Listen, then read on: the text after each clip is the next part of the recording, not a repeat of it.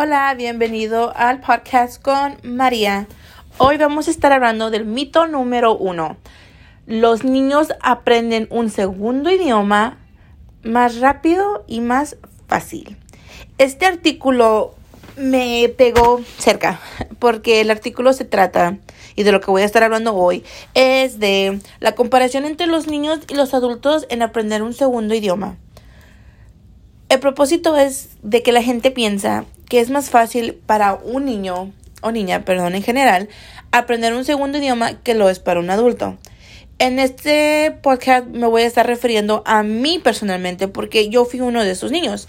Nosotros nos migramos para acá en los 95 más o menos, así que hasta hoy en día mis papás no saben hablar el idioma. Yo, gracias a Dios, soy fluente en los dos idiomas, pero obviamente no ha sido fácil y tengo hermanos y una hermana que no hablan el inglés igual que yo. A lo que nos referimos cuando digo esto es de que el mito de que un niño aprende más fácil que un adulto no es necesariamente cierto. Los niños pueden aprender un segundo idioma más rápido por el simple hecho de que están en la escuela y los padres no. Esa es lo más fácil que nosotros pensamos. Es que él va a la escuela, la maestra le enseña y lo está practicando y ve la televisión en, inglés porque solamente aquí se ve en inglés y yo lo dejo que escuche música, no lo dejo que escuche música en español porque tiene que aprender el inglés. Pero la cosa es de que si los padres son conscientes de lo que están haciendo, cuando dicen esos comentarios, se deja notar de que los están poniendo a sus hijos en situaciones perdón, donde solamente hablan el segundo idioma. ¿A qué me refiero con eso? Si tú y yo vamos llegando de nuestro país, por ejemplo, esta vez vamos a ser México, de allí soy yo, orgullosamente, Vamos llegando los dos de México. Los dos tenemos niños. Obviamente ellos se van a ir a la escuela, nosotros nos vamos a ir a trabajar. Nosotros vamos a entrar a trabajar con gente que sabe inglés. Pero como siempre va a haber alguien que hable español y mm, ojalá que nos den la mano y nos ayuden. So, si nosotros para comunicarnos con nuestro jefe, obviamente vamos a saber decir hola, hello, goodbye, good night, yes, please, thank you, how are you, my name is, it's time to go, o my son is sick, my daughter is sick. Lo común, lo necesario para dejar pasar lo que yo necesito que pase. Pero si yo necesito o necesito explicar a profundo por qué me tengo que ir todos los días a las 2.40 a recoger a mi hijo, no lo voy a poder decir. Voy a pedir ayuda de alguien más que pueda traducir por mí. Pero ¿qué pasaría si no hay absolutamente nadie? Si no hay nadie alrededor de nosotros, si todos nuestros compañeros hablan solamente inglés, ¿cómo yo me voy a comunicar con mi patrón para dejarle saber lo que está pasando? ahí es donde uno razonadamente piensa, tengo que aprender inglés.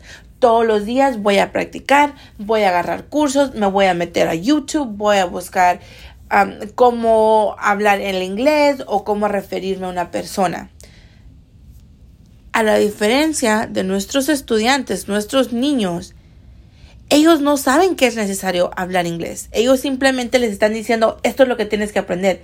Aquí está, todos en inglés, instrucciones en inglés. La señora de la oficina habla inglés, la señora de la cafetería solamente habla inglés. Tu maestra a lo mejor es bilingüe, pero cuando vas a especiales, tu maestra de gimnasio y de arte a lo mejor no. Estos niños están puestos en situaciones todos los días donde están obligados a practicar el segundo idioma. No hay día que pasen en la escuela, en su clase, en el recreo, donde no tengan que acudir a ese segundo idioma hay más invitaciones para que ellos hablen el idioma que lo de un adulto. Porque si estamos en el comedor, simplemente sabiendo que todos los demás no hablan inglés, simplemente yo más como mi almuerzo y no le hablo a nadie. No es necesario que yo comunique con ellos. Pero un niño sí, si lo invitan a jugar, si llega Tom y le dice a, a tu niña María, hey María, let's go play y ve, María ve cómo todos están jugando alrededor, ella va a querer ir, la invitación está ahí. obviamente, aunque María sea tímida y nomás haya aprendido la palabra yes y sabe que yes significa sí, lo va a hacer y va a decir yes y va a ir a jugar con Tom. Ellos son más invitados del segundo idioma porque están en unas situaciones donde es obligatorio, lo necesitan para subir, perdón, lo necesitan para sobrevivir. Es la situación que muchos conocemos como sink or swim. O nadas o te ahogas. Como adultos, no simplemente es así.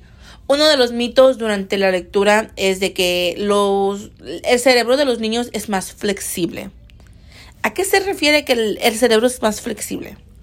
Al contrario, yo creo que el cerebro de un adulto es más flexible. Nuestros niños, a como van creciendo, van aprendiendo estrategias de memoria, estrategias que les ayuda a ellos a aprender ciertas cosas más visuales o usar sus manos o simplemente estar repitiendo, repitiendo. Ellos van aprendiendo como ellos mismos aprenden.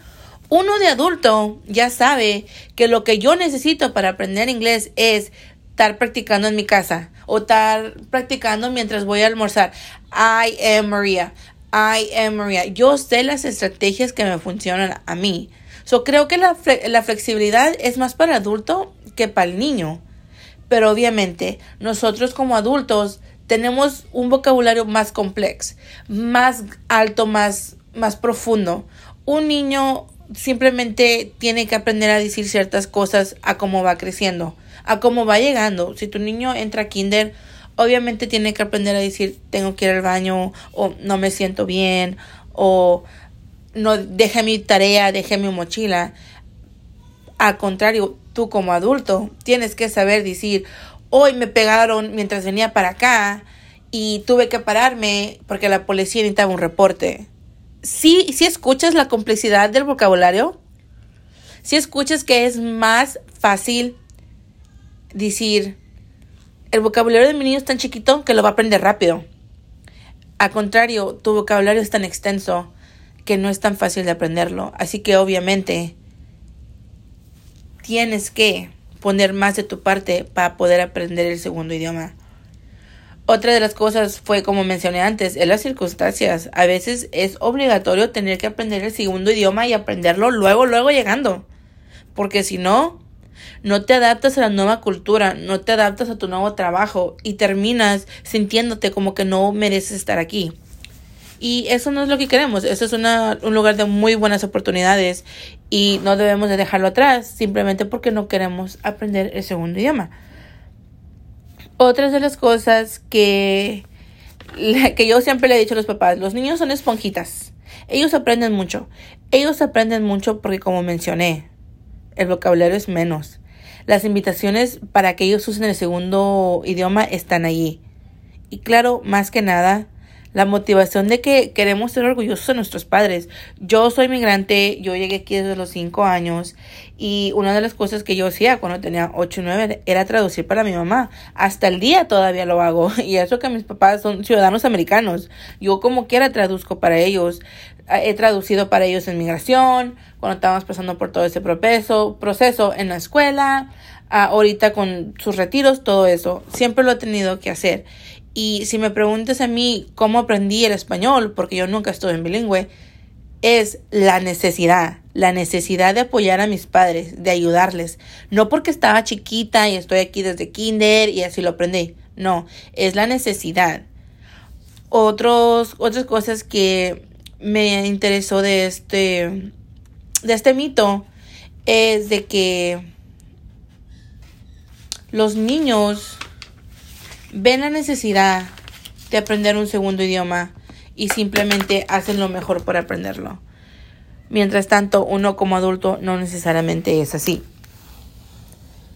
Como maestros, tenemos que asimilar de que los niños no siempre van a aprender el segundo idioma tan rápido como queremos que lo aprendan.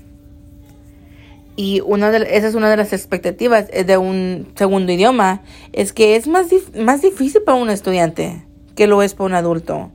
Porque de adulto a ti no te va a importar si Tom te está, te está borrando de ti porque simplemente eres un adulto y vos sabes que déjalo. De niño te afecta, eso te puede marcar, eso te puede cambiar. Si él se está burlando de cómo tú pronunciaste Apple porque dijiste Apple, eso te va a afectar, eso va a hacer que tú automáticamente te cierres al segundo idioma. Y ella puede ser, y honestamente es más difícil para un estudiante aprender un segundo idioma por los acentos, por lo que piensan los demás, por cómo no se quieren escuchar diferentes a como Tom dice Apple y tú dices Apple. Todas estas razones que mencioné, como la, el cerebro es flexible, las circunstancias de que los niños están puestos, cómo el vocabulario es tan diferente de un adulto, de un niño, de un niño, son las razones porque tienes que entender de que no es fácil para un niño aprender un segundo idioma. No lo aprenden en un 2x3. No llegan sin nada de inglés y luego al siguiente año de escuela ya saben todo este vocabulario. Claro que no. Claro que no. Los niños, como cualquier persona, si están puestas en una situación donde esto es lo único que tienen que hacer, lo van a hacer para sobrevivir. No es porque son más inteligentes o porque simplemente entienden, es simplemente porque es un matter de sink or swim. O nadas o te ahogas. Muchas gracias por asistir al podcast con María. Hasta el próximo episodio.